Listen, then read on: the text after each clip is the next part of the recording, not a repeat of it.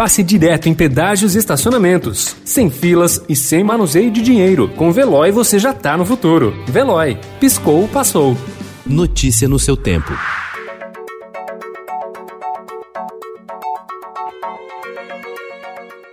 Olá, seja bem-vindo. Hoje é quinta-feira, 17 de dezembro de 2020. Eu sou Gustavo Toledo, ao meu lado, Alessandra Romano. E estes são os principais destaques do jornal Estado de São Paulo. Governo federal agora prevê vacina chinesa e aplicação em fevereiro. Inclusão da Coronavac fabricada pelo Butantan marca mudança de tom de Bolsonaro. STF começa a discutir se imunização é obrigatória. Gestão de Bruno Covas pretende reiniciar as aulas da rede municipal em 4 de fevereiro e há muita expectativa para classes presenciais. Hospitais do interior de São Paulo já têm filas. Pfizer negocia novo lote de doses para os Estados Unidos. Congresso aprova orçamento para 2021.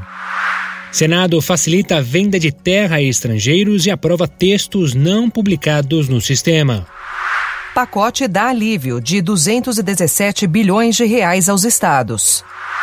Revés no Senado eleva a pressão sobre Ernesto Araújo. Ação mira principal negócio do Google. Papai Noel mergulha no Aquarrio como parte da programação especial de Natal. Santos vence e vai à semi da Libertadores.